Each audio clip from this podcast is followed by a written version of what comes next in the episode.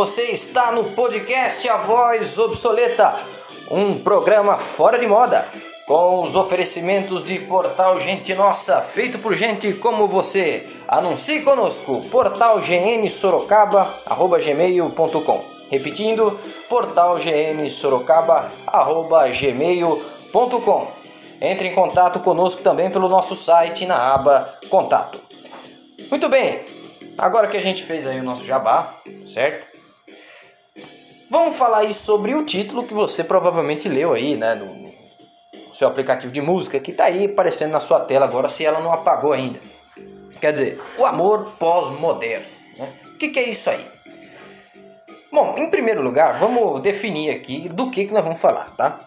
Nós não vamos falar aqui de chifre, não vamos falar aqui de decepção amorosa, dos assuntos aí que poetisas fora de série tocam no assunto, como, sei lá, Marília Mendonça, é, Maraiara e Mara, Maraiaísa, é uma coisa assim, né? Vocês que escutam isso aí, eu não escuto isso aí. É, eu só escuto de Reginaldo Rossi para melhor, tá? É, vocês que sabem aí o nome de, de, dessa, desse, dessa galera artística aí, maravilhosa, fantástica, é, é, colossal, né? Você não é disso que nós vamos falar. Nós não vamos falar de chifre, de dodói, de sei lá, de corações partidos, de fãs de Linkin Park. Não vamos falar nada disso. Nós vamos falar daquilo que tem dado a tônica, aparecido em vários posts do Facebook, do Instagram, né? Vocês que falam bonito aí, eu sou caipira, eu não consigo falar assim, só quando eu me esforço, né? Instagram, né? Sei lá como é que chama isso aí, Twitter, né? Uns negócios assim, vocês que são americanizados aí, que é mais amor, menos ódio. É bonito, é bonito de ouvir isso. Fantástico. E quem que discorda numa coisa dessa? Fala a verdade. Você que tem uma... você que tem consciência. Como é que você vai discordar de uma coisa dessa? Mais amor e menos ódio. Quer dizer, é uma coisa fantástica nesse negócio. Não é isso mesmo, mais amor e menos ódio. Só tem um detalhe. Esse amor que as pessoas reivindicam, esse amor que as pessoas pedem, solicitam uns aos outros, é um tanto quanto diferente do que historicamente se viu, do que dia a dia nós vemos entre pessoas que realmente se amam é um fenômeno um tanto quanto é, interessante, um fenômeno que chama atenção, é verdade? Pois bem, não bastasse isso, todas as transformações sociais reivindicadas têm o argumento moral do amor ao próximo. Né? Então, temos aí as grandes causas do, do, do século XX, do século XXI, né? da, da chamada pós-modernidade, certo? Que é, sei lá, é, aborto, vamos lá, cotas, é, que mais? Direitos de minorias e aquela, é, aquela coisa que a gente já está ouvindo é, em todo lugar, nos jornais, nas novelas, até em desenho. Você né? não, não tem um dia que passe você não tenha contato com, com, com algo desse tipo, né? com a com a lição de moral, né? com um, um, uma redenção, certo? Uma justificação moral uh, dessas causas, que no primeiro momento as pessoas se afastam. Opa, peraí, não é bem assim. Só que aí as pessoas mostram várias, vários argumentos morais baseados nesse. Não, você tem que amar o próximo. E as, conforme o tempo vai passando, as pessoas vão é, acreditando nessas justificações morais, essas coisas vão se tornando realidade. Pois bem, então to, toda essa é, as grandes causas do século 21 elas não têm assim uma característica lógica, mas moral, certo? Quer dizer, a pessoa que defende essas causas ou até mesmo aquelas que é, combatem essas causas, elas sempre apresentam, apresentam argumentos morais, certo? Quer dizer, é uma batalha de princípios morais. Interessante isso, certo? E por trás de, de, dessa, das, dessas grandes causas está o que? O amor ao próximo, certo? Amor ao próximo. Mais amor e menos ódio. Muito bonito isso. Todo mundo sabe que amor ao próximo é um mandamento cristão. Né? Isso aí não surgiu é, do nada, isso aí não surgiu da filosofia. Não, surgiu do cristianismo, certo? Quer dizer, talvez alguém possa dizer, não, mas o estoicismo também e tal. Sim, mas claro como dessa forma, amar o próximo como a ti mesmo, foi o cristianismo que trouxe na pessoa do Senhor Jesus Cristo, certo? Pois bem, não, não poderia ser diferente, até porque a nossa origem cultural e social é cristã, certo? Ainda que você não creia em Jesus Cristo, ainda que você seja um ateu, ainda que você seja de outra religião, a sociedade ocidental, a forma como ela se, se construiu e, enfim, os valores e princípios que ela historicamente levou em consideração são cristãos em sua maioria. Né? Só que, uma vez que esse é um argumento, um argumento não, perdão, um mandamento cristão, ele tem uma, um peso religioso, certo? Ele tem um, um sentido específico dentro da, da, daquilo que a religião cristã vem trazer, certo?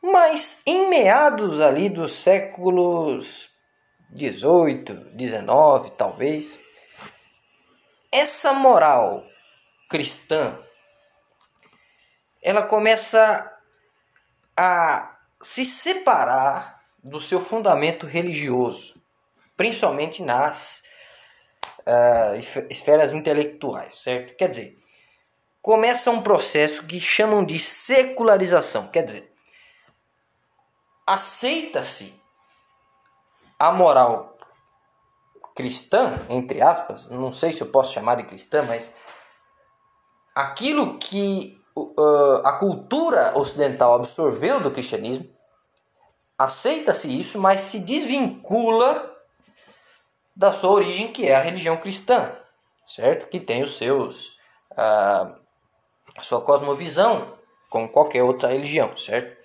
Que tem a sua cosmovisão bem definida. Quer dizer, uma, é, antes, religião e moral estavam interligadas. A partir do, talvez ali da, da Renascença e desenvolvendo-se, potencializando-se cada vez mais, começa a haver uma separação, um distanciamento entre uh, os princípios morais e as suas origens, que são o que? São a, a, a, os princípios, valores uh, e dogmas até cristãos, certo? Pois bem, então essa moral se chama moral secular, quer dizer, uma moral que muita gente entende que ela não veio diretamente da, do divino, certo? Quer dizer, para o cristão, os princípios morais são bons em si, por quê? Porque eles são manifestações do próprio uh, da própria natureza de Deus. Quer dizer, por que, que uh, a caridade para um cristão é tão importante? Porque o mais caridoso, certo? É o próprio Deus. Logo, Fazer caridade é se parecer com Deus, que é o que o cristão quer. Né? Aliás, cristão, é, quando começou a surgir esse, esse, essa, essa denominação, né? quer dizer, essa descrição, né? começar a chamar os, uh, as pessoas que acreditavam em Cristo de cristãos, quando começou isso, é, quem chamava assim queria dizer: olha lá os pequenos cristos, os caras que querem imitar Jesus Cristo, num tom jocoso, mas aí os cristãos falaram, gostei desse negócio aí. É, me é mesmo, eu quero ser, imitar Jesus Cristo. Ele é o mestre, eu sou o discípulo, né? É isso que acontece. O discípulo imita o mestre. Gostei, vou me chamar assim também. Eu sou um cristão, certo? Então, para o cristão, tudo aquilo que é bom moralmente, de se fazer com o próximo, é bom porque Deus faz assim conosco. Quer dizer, Deus é bom, então eu tenho que ser bom é, Deus é, é misericordioso, logo a misericórdia é uma coisa boa. Deus é justo, então a justiça é uma coisa boa. Deus é gracioso, então a graça é uma coisa boa. Deus é abençoador, então abençoar é uma coisa boa, e assim por diante. E os seus opostos são ruins, e assim por diante, certo? Então, para um cristão é dessa forma, quer dizer, não há separação entre Deus e moral para um cristão. Mas a secularização separa isso, quer dizer, agora eu posso continuar sendo caridoso, eu posso continuar sendo misericordioso, posso ser, continuar sendo justo, tal. Isso é, idealmente, tá? Eu posso continuar sendo tendo essas características morais no meu uh, na minha personalidade, no meu dia a dia, sem necessariamente estar ligado à, à religião. Quer dizer, não preciso acreditar em Jesus Cristo para entender que, que a caridade é uma coisa boa, que a justiça é uma coisa boa, etc, etc. Certo? Muito bem. Começa-se a potencializar esta ideia, certo? É, e de e de tal forma que a, a, começa a haver uma, um entendimento que a moral ela é uma invenção humana certo? Começa a ter uma a, a se ter uma, um entendimento sobre a origem moral do Ocidente como uma construção puramente humana sem intervenção divina alguma certo? Quer dizer uh, isso está muito explícito por exemplo no pensamento liberal certo? Quer dizer o pensamento liberal ele é completamente como é que eu posso dizer? Não posso dizer não é não quer não é humano não é não é a palavra certa mas ele é completamente terrestre tá entendendo? Ele, ele não tem uh, ele não tem uma fundação uma fundação não um fundamento metafísico nenhum né? Ele ele é totalmente baseado em uma concepção humana e, e, e temporal certo? Sem apelo à metafísica para entender a realidade. O pensamento liberal tem essa, essa característica, por isso que é, por isso que eu me afasto dessa, dessa linha de pensamento que eu acho que já no começo ela começa errada. Infelizmente tem cristãos se aproximando né, desse pensamento liberal e fazendo ali um, um meio de campo com movimentos liberais, eu acho que particularmente falta um pouco assim de sei lá, de inteligência, de inteligência não, de de malícia, não sei, é, como é que eu posso usar a palavra, de sabedoria, né? De capacidade filosófica, de rastreamento das ideias, né? Mas tudo bem, vamos voltando aqui ao nosso assunto, até porque, enfim, a gente pode falar isso outro dia. Mas é, eu, eu não lembro do que eu tava falando. Pera aí, deixa eu pegar meu papel aqui. Aí sim, ah tá. Muito bem. Aí então começa a haver essa essa essa moral, certo? Surge quase que quase que não, ao mesmo tempo com, com esta concepção moral, o deísmo, certo? O que, que, que, é o deísmo? Quer dizer, eu, eu, aquele cara que acredita em Deus. Não, eu acredito que Deus existe, né? Só que ele não crê que Deus é o Deus da Bíblia. Ele não crê que Deus é o Deus que o sacerdote, o padre, o pastor, enfim, diz que Deus é. Não, eu acho que Deus é outra coisa. Ele é uma força, né? Um, um, ele é uma é aquilo que nos dá vida e tal, um negócio meio poético, meio meio abstrato, mas sempre longe. Quer dizer, Deus está lá longe. Deus é uma força. Deus é é, é uma coisa assim meio é, obscura e tal. Legal. É, e, portanto, se Deus está lá longe, Deus, enfim, não está nem aí com a gente, ele criou o mundo ou não criou, sei lá, ele é só uma força que mantém esse mundo funcionando e tal. São várias formas de deísmo aí. O importante é que não é o teísmo, quer dizer, ele não, não encara Deus como um ser pessoal, do qual você há de prestar contas no futuro, quando você é, deixar essa terra, certo? Quer dizer, é, como um Deus, é um Deus impessoal, certo? É uma força, é uma coisa assim, mas o resto é tudo com o ser humano, certo? É... E aí, com o desenvolvimento dessa, dessa distância, quer dizer, quanto mais o ser humano intelectualmente ia se distanciando da, da religião, a, as coisas que a religião trouxe foram mudando de, de, de sentido. Que é isso que eu quero mostrar nesse podcast, certo? Que o amor para o cristão e o amor que a, a maioria, né? Se não todos, aqueles que ficam gritando por aí mais amor e menos ódio, essas duas, é, essa mesma palavra tem duas significações completamente diferentes, tá? Pois bem, por exemplo, vamos falar aqui uh, de, um, de um trecho de um texto do Rubem Alves. O Rubem Alves, ele, para muitos, ele é um, uma coisa maravilhosa, né? Ele é um, um ser espiritual, uma sabedoria fora de série, uma coisa, né? Um, um ser humano maravilhoso certo? Ele agrada as pessoas, ele tem uma sabedoria e tal, e tal, certo? Pois bem, um texto que ele escreveu chamado Que é a religião, que é a religião, vai nos ajudar muito a entender o que é esse amor pós-moderno, certo? Vai nos ajudar a entender assim de uma forma maravilhosa.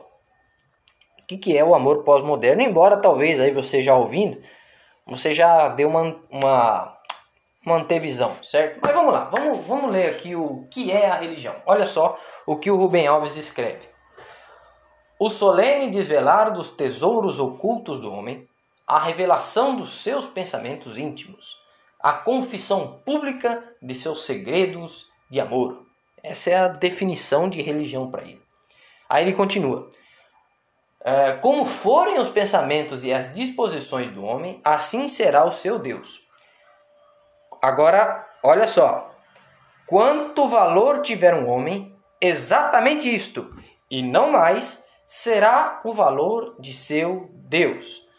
Consciência de Deus é autoconsciência. Conhecimento de Deus é autoconhecimento. Deus é a mais alta subjetividade do homem. Vou repetir. Deus é a mais alta subjetividade do homem, abstraída de si mesmo.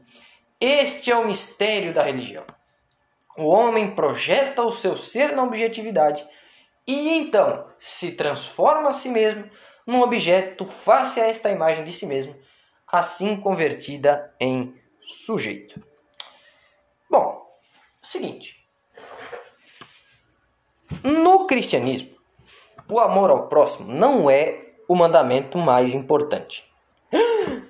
O quê? Não falaram isso para você? Esqueceram de você? Logo você esqueceram de te avisar isso? Pois é, meu amigo. O amor ao próximo não é o mandamento mais importante. Quando perguntaram para Jesus, Jesus Cristo, Senhor, Mestre, quais são os mandamentos mais importantes? Jesus responde: o primeiro é amar a Deus sobre todas as coisas, de toda a tua alma, de todo o coração, com todas as tuas forças, de todo o teu entendimento. E o segundo, semelhante a este, é: amarás o próximo como a ti mesmo. Opa, então amar o próximo não é o primeiro mais importante, isso é o segundo mais importante. O primeiro é o amar a Deus sobre todas as coisas. Primeiro e segundo dão ideia de hierarquia, certo? dão ideia de hierarquia. Então, pera um pouco aí. Existe uma hierarquia nas, nos mandamentos de Deus, certo? Lógico que eles vão, que eles são complementares. Só que sem o primeiro, os outros se soltam e se deformam, se degeneram, certo? Então, o primeiro mandamento principal para o cristão não é amar o próximo, é amar a Deus. Amando a Deus é que ele amará verdadeiramente o próximo. Essa é a ideia do cristianismo. Certo? Agora, uma, a, a partir do momento que você descola o amor ao próximo da religião, isso quer dizer, eu não preciso amar a Deus para amar o próximo. E daqui a pouco a gente vai é, a gente vai raciocinar sobre isso, isso daí, esse novo amor ao próximo, certo? Vamos lá. Mas voltando aqui a falar do amor na no contexto cristão. Quer dizer, dentro do cristianismo, o amor tem uma significação de serviço. Ó, oh, isso aqui é interessante. Pouca gente sabe disso. A maioria das vezes que a Bíblia menciona amor, a ideia que ela traz junto no contexto é sempre de serviço. É impressionante. Por exemplo, Jesus é o modelo de amor. Ninguém amou mais do que Jesus, ninguém pode amar como Jesus amou, porque ele é perfeito, certo? Maravilha. O que, que Jesus fez? Serviu. Serviu. Inclusive, uma, da, uma das cenas mais emblemáticas do Evangelho é quando Jesus lava os pés dos discípulos. Olha que, olha que narrativa, ao mesmo tempo é, impressionante por um lado, mas não tão impressionante por outro. Olha só que interessante. Naquele tempo não tinha asfalto, certo? Então o povo andava no barro, na terra, de é, de sandálias. Meu, meu, meu avô chama de zapragata, né? Acho que é o percata, o certo, eu sei lá o certo. Eu chamo de sandália.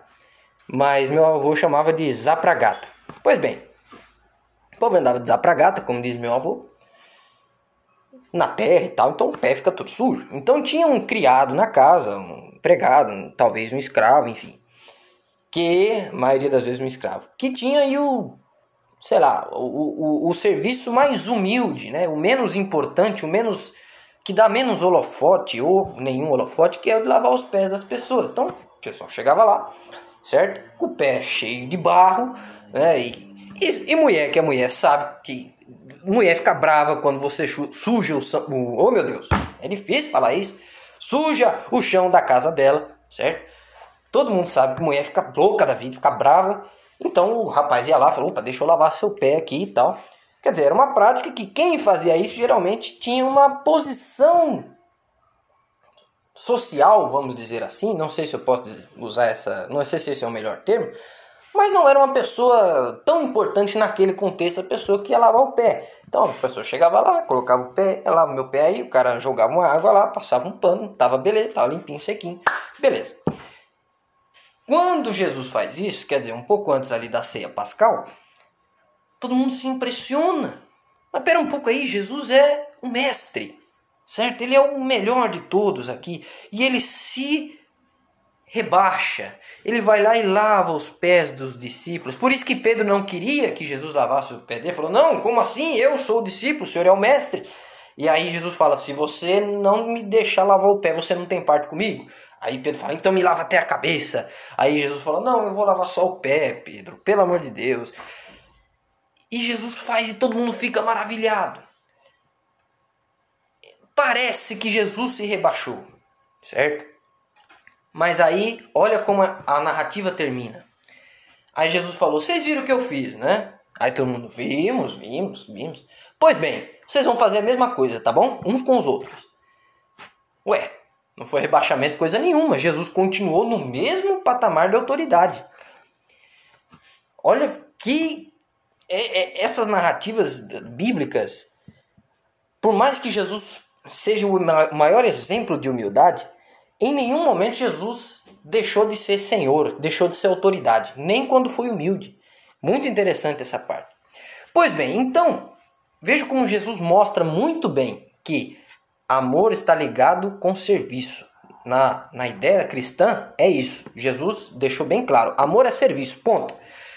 Quer ver outro exemplo? Vai lá para o livro de Efésios, a carta aos Efésios, melhor dizendo, né? Quando Paulo dá, é, sei lá, o primeiro sermão para casais, não sei se foi o primeiro, mas vamos dizer assim, o mais elaborado, né? o mais é, é, é impactante, né? que hoje seria uma coisa assim de dignas de conferências e tal. O, o Paulo fala assim: olha, maridos, amem a sua esposa como Cristo amou a igreja. Olha que bonito. E assim mesmo se entregou por ela. Quer dizer, se entregar. Se entregar dá a ideia de serviço, de servir. Então, o, no cristianismo, o amor ao próximo, ou perdão, o amor ele está ligado a essa ideia de serviço. Não um serviço pesado, imposto, mas um serviço voluntário, vamos dizer assim. uma sujeição voluntária, uma submissão, certo? Que maravilha. Só que é o seguinte: a gente viu aí que o amor na ideia cristã é serviço, certo? Serviço.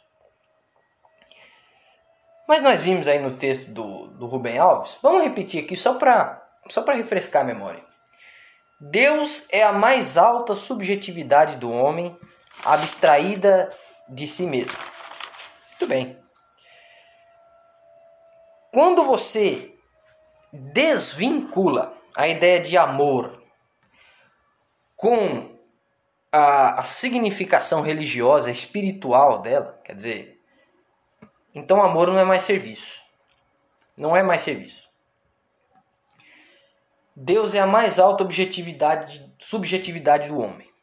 Então, o que, que o Rubem Alves quer dizer com isso? Já que o primeiro mandamento, que é amar a Deus sobre todas as coisas, se foi, né? Se foi, como não sei se é assim que é espanhol, mas se foi. Não é amar a Deus, então é amar o homem acima de todas as coisas. Esse agora é o mandamento mais importante: amar o homem sobre todas as coisas. Deus é a mais alta subjetividade do homem. Então quer dizer, o homem é, abstrai a sua natureza mentalmente, isso segundo Rubem Alves, abstrai qual a natureza humana, né? Qual a natureza humana? Então ele abstrai essa natureza e essa natureza ele chama de Deus. Então Deus é o próprio homem. Veja qual o nível de inversão da, da moral cristã, dos princípios, dos valores cristãos. Certo? Então o amor pós-moderno é exatamente isso. É a inversão dos mandamentos. Não é mais primeiro amar a Deus e depois amar o próximo. É primeiro amar o homem certo? Porque o próximo é o ser humano. Então, amar o ser humano acima de todas as coisas. Então, no lugar de Deus, eu coloco o ser humano.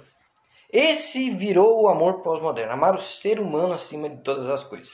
Só que, como a gente falou, bem, esse amor, essa moral pós-moderna, certo? Essa moral vem de uma desvinculação da religião. Então ela não tem fundamentação metafísica. Se ela não tem fundação metafísica, se ela tem uma fundação unicamente materialista, certo? Uh, essa moral só tem uma, uma fundação materialista. Isso quer dizer que a ideia de serviço mingua, certo? Por quê? Porque o amor ao próximo, dentro da significação cristã, é consequência da obediência a Deus. Certo? Então, eu servindo a Deus, servirei ao próximo por consequência. Não tem como eu servir apenas a Deus e não servir o próximo.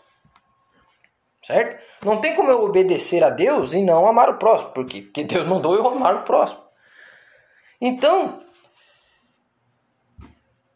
Aqui se quebra a fundamentação metafísica do amor. Então ele é rebaixado. Quer dizer, então aquela profundidade que a ideia de amor tem no cristianismo, ela se retrai e vira uma coisa mais é, menos menos profunda, mais enfim, parece mais um, um, um acordo do que realmente algo é, é, é fundamental, certo? Para mim, essa diminuição, quer dizer, esse encolhimento do horizonte do amor pode ser definido como agora amor, já que não tem mais uma fundação metafísica de serviço, de entrega, não tem mais isso, é o seja agradável. Certo? Ou seja, seja agradável. Então, pera um pouco aí. Se eu tenho que amar o ser humano acima de todas as coisas, nessa moral secular, conforme o próprio Rubem Alves deixou aqui bem claro no seu texto, se eu tenho que amar o ser humano acima de todas as coisas, então eu não posso fazer mal a ele de jeito nenhum. Certo? Até aí concordamos, mas o que é fazer mal agora? Agora fazer mal é ser desagradável. Por quê? Porque agora o ser humano é o seu Deus. Como é que você vai desagradar o seu Deus, certo? Não, você tem que agradá-lo. Logo, aquilo que a natureza humana pede, aquilo tem que lhe ser dado, seja lá o que for. Então, essa é a tônica aí da moral anticristã, certo? Qual é a consequência disso? Dessa inversão, dessa. Por que, que eu digo inversão? Porque nessa moral secular, pós-moderna, em primeiro lugar está lá, amar o homem sobre todas as coisas. Mas para muitos você pode ainda ter o seu Deus. Mas em segundo lugar, certo? O sacrilégio profundo do pós-modernismo é desagradar o outro. Não mais é, agir em inconformidade com princípios atemporais. Não, não é mais isso. Agora é desagradar o próximo. Por quê? Porque é o próximo que eu tenho que amar acima de todas as coisas. Certo? E o meu horizonte se encolheu, porque eu não tenho mais uma significação metafísica, eu tenho uma significação física, entre aspas, né? não, não no sentido científico, mas uma vez que metafísico dá a ideia de além do físico, além do temporal, vamos usar o físico no sentido de temporal, certo? Apenas aqui dentro desta é, existência limitada e tudo mais, tá? É aí que surge o relativismo. O outro, um tem uma moral, eu tenho uma moral diferente, o outro acha isso bonito, eu acho feio, mas tá tudo certo, nem eu nem ele estamos errados, tá todo mundo certo, tá tudo, né? Não existe hierarquia, não existe é, é, é, algo acima de nós que pode é, dizer quem tá certo e quem tá errado, porque todos nós somos iguais, tá todo mundo aqui, todo mundo, é, nós somos o nosso próprio Deus. O que nós dissemos é a verdade. A verdade não existe, a verdade sou eu que construo. Por quê? Porque eu, a minha natureza humana, é que é Deus. É essa natureza humana que eu tenho que amar acima de todas as coisas. Então, o relativismo é quase com a consequência. Fala, bom, já que é assim, então cada um é senhor de si mesmo. Certo? Então, é, a maior. Então, uma vez que você é senhor de si mesmo, uma vez que Deus não é nada mais do que o, a abstração da natureza humana, né, a abstração do homem, uma vez que é você que está no trono da sua existência, o que, que pode ser de mais terrível numa situação dessa? Quer dizer, o que, que alguém. Se essa moral, se você agora é o seu próprio Deus, o que, que pode é, ser o diabo, vamos dizer assim, certo? Se você é o próprio Deus, você é a essência do bem, então o que, que é o mal? É aquilo que é contra, é, é o oposto seu, aquilo que não te agrada, certo? Então, agradar nesse caso seria não incomodar, porque tem vários deuses por aí, né? Então, incomodar é o grande sacrilégio do pós-modernismo. O amor é isso. Não, eu não incomodo você. Não, eu, eu não tem problema. Nós todos somos maravilhosos. Todos nós estamos certos. Nós somos as coisas fantásticas, né? Todo mundo quer ser agradado, certo? Isso é amor. Lógico. Uh, perdão. Logo, se isto é amor, o oposto disto é o ódio, que é o que? O incômodo. Por isso, meu Deus do céu, é isso que, que é o discurso de ódio. Aí você fala, mas peraí, eu não estou incitando a violência contra ninguém. Eu não estou. Sabe, quando você vai lá com o seu cartazinho, é, respeitem a família. Quando você vai lá com o seu cartãozinho, respeite a liberdade religiosa.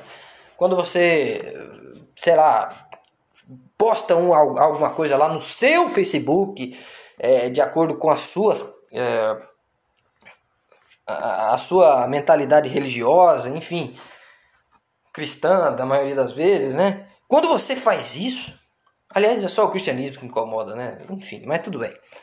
É, quando você faz isso, o outro se sente incomodado. Ô, peraí, meu, que negócio é esse?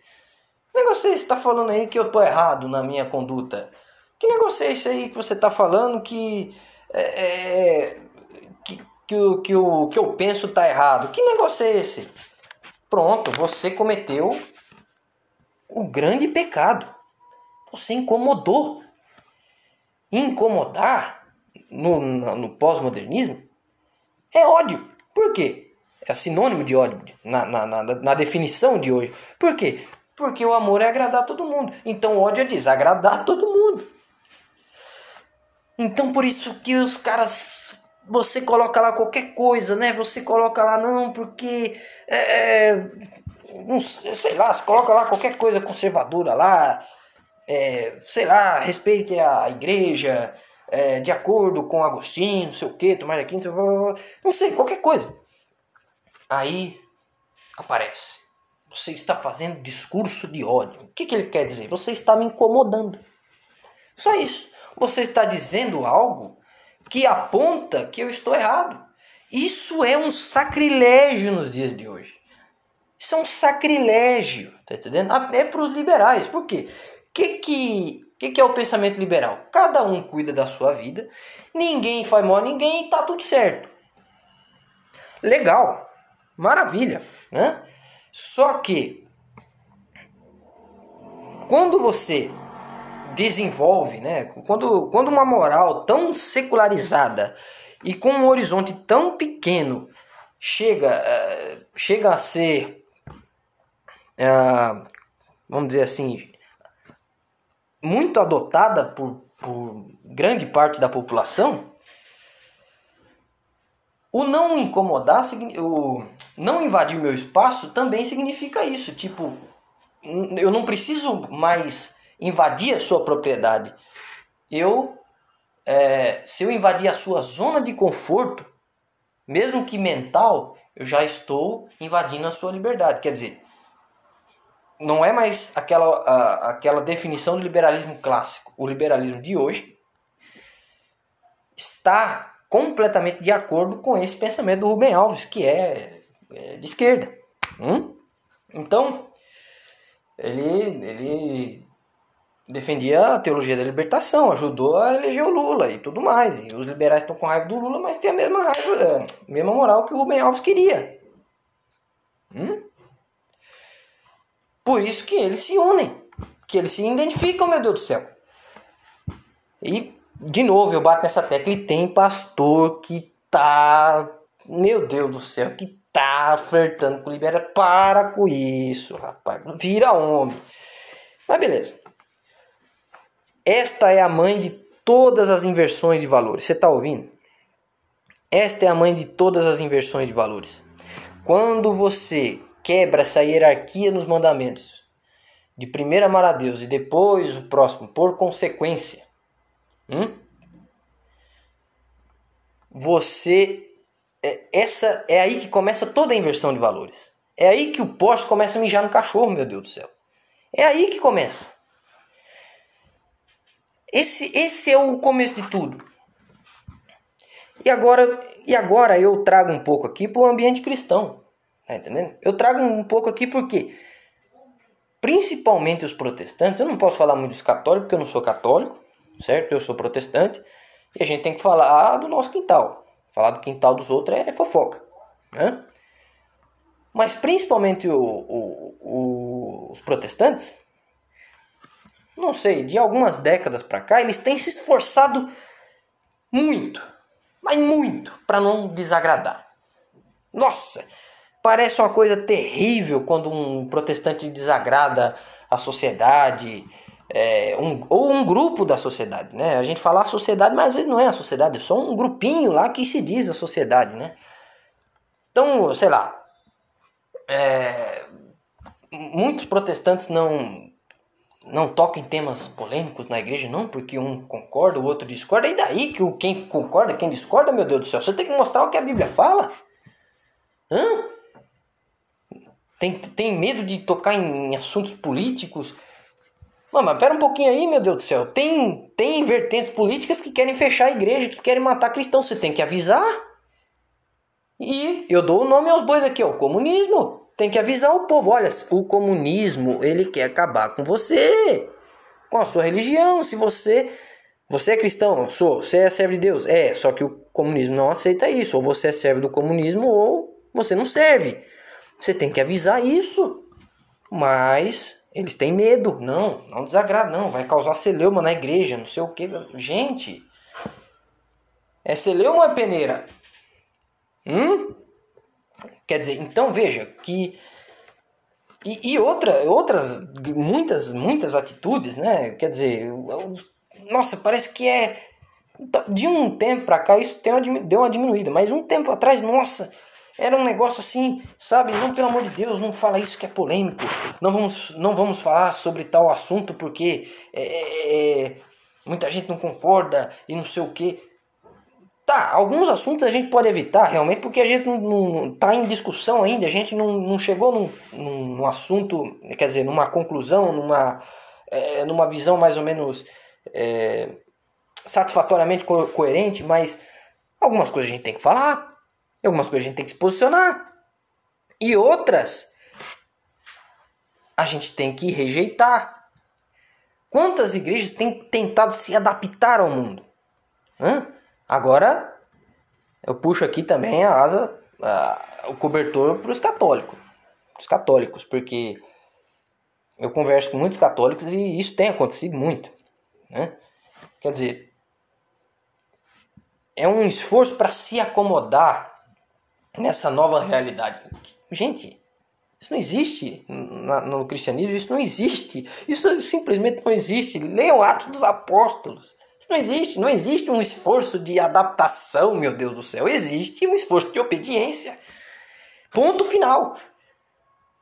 E existe, aí tem músicas mais bonitas, é, bonitas, não mais joviais para atrair a juventude. Aí tem eventos maravilhosos, cheios de pirotecnia para atrair as pessoas. E ah, legal, que maravilha, vamos atrair, mas e Jesus, será que atrai ainda?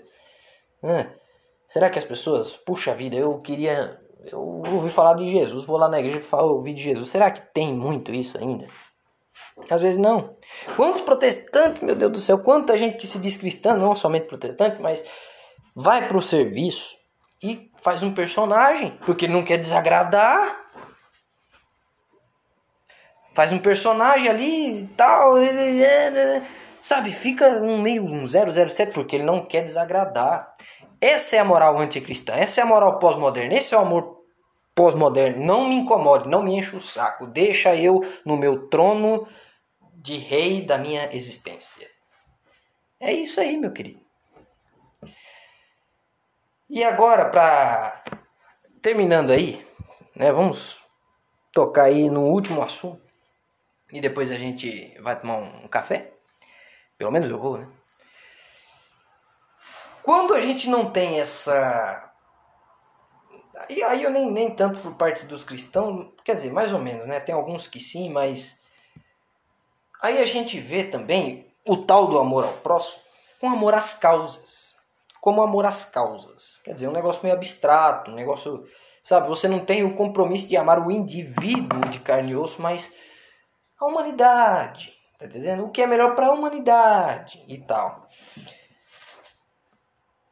E muitos adotam isso daí né, como um objetivo de vida. Falam, não, vamos mudar o mundo e aquele negócio e tal.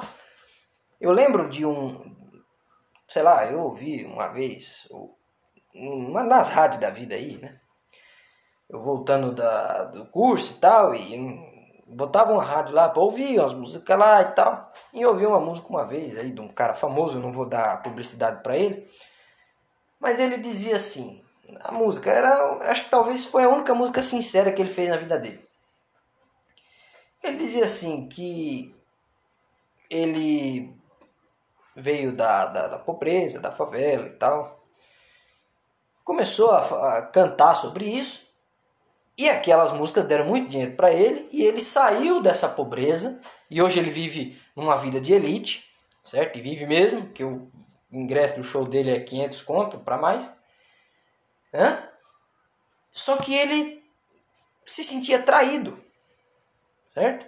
E ele dizia assim: é, não me lembro exatamente da, da, do verso, mas ele dizia assim: é, Perdi minha família e vou tentar salvar o mundo, uma coisa assim, porque a frustração vai ser menor, digno de dó. Quer dizer, então é a mesma coisa aqui que o Rubem Alves fez. Quer dizer, eu faço uma abstração aqui da humanidade, do que, sei lá, do que parece humano, puramente humano, né? Parece coisa do Sartre, falei do Sartre na última podcast, né? Um dia a gente vai falar de assuntos melhores, né? Eu creio. Mas ele faz uma abstração ali do que ele quer para a humanidade, certo? E esquece do indivíduo, carne e osso está ali do lado dele, que é a sua família. Né? E, e ele corre atrás daquilo sabendo que não vai alcançar, mas vai poder dizer assim: ah, mas eu tentei fazer alguma coisa pelo mundo. Né? E aí a frustração vai ser menor. Ah, pelo mundo é mais difícil, né? Cara, então, quando o cara adota isso daí, tipo, vou mudar o mundo, né? vamos arrumar o mundo, é a mesma proposta que o diabo fez para Eva no jardim do Éden, conforme o professor Olavo de Carvalho ensina, né? muito bem, inclusive. Sereis como deuses. Quer dizer, agora vocês, já que você está no seu trono da existência, você é senhor de si mesmo, certo? Não existe nada maior do que você, não existe Deus, não existe é, autoridade, hierarquia, não existe nada. Existe você, as suas vontades. É, já que você está aí no seu trono, por que não moldar o mundo de acordo com a sua imagem e semelhança? Já que você é Deus, não é isso que Deus fez lá em Gênesis? Por que você não faz também? Já que você é Deus da sua vida, né? Você é o Senhor da sua vida, por que você não faz isso também? E eles adotam. E eles adotam, vamos, vamos fazer um mundo conforme nós queremos, o mundo que nós sonhamos. E eles, mas para construir algo novo, você tem que destruir o velho. Olha só o que o mesmo texto do Rubem Alves diz. Aquele mesmo texto que eu falei lá no começo do, do, do podcast. Diz assim Rubem Alves: a fim de se recuperar o sentido positivo da religião, Quer dizer, a coisa boa da religião, é, é, é, né? A fim de se recuperar o sentido positivo da religião, a sua forma alienada, quer dizer, fora dessa existência temporal, ou seja, a religião como, como ela realmente é, quer dizer, fundamentação metafísica, para ele é uma forma alienada. Por quê? Porque não está aqui. Está é, pensando em, em, em dimensões que transcendem esta, né? Então, para ele é alienado. Aí ele diz o seguinte: a fim de se recuperar o sentido positivo da religião, a sua forma alienada deve ser destruída. Vou repetir: deve ser destruída. O Rubem Alves não falou assim, deve ser ignorada. Ele não falou, deve ser é, rejeitada. Não, ele disse destruída. Tem gente que acha que esse cara é um discípulo da paz e não sei o que. Não, ele é só um outro marxista que quer destruir tudo para construir um negócio que queria, né? Agora, se foi, não sei. É, enfim. Queria, né? Queria destruir tudo e fazer tudo do zero. Quer dizer, queria. Aceitou a oferta da serpente no Éden. Sereis como Deus. Você vai fazer o mundo conforme a sua imagem e semelhança. Porque você é o Senhor de você mesmo, você é Deus, é o homem, amar o homem acima de todas as coisas, amar você acima de todas as coisas. Não é isso que todo mundo diz? Ame você, ame você. Não é isso que todo mundo diz para você? Pois eu digo o contrário, não ame você, ame a Deus primeiro. Muito bem.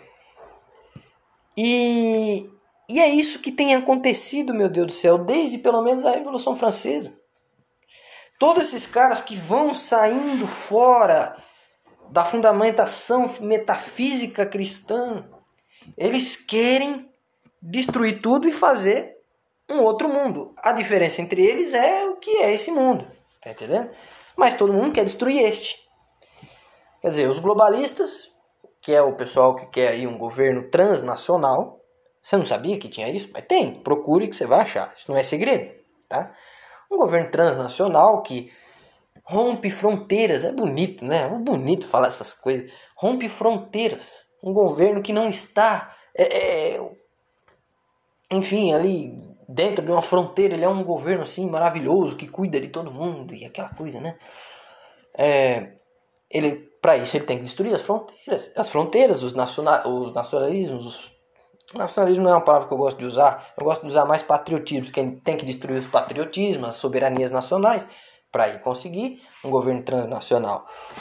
Um, o, o Lenin, é, sei lá, um comunista eh, antigo, queria destruir a ordem capitalista e centralizar tudo no Estado para todo mundo ser igual e assim por diante.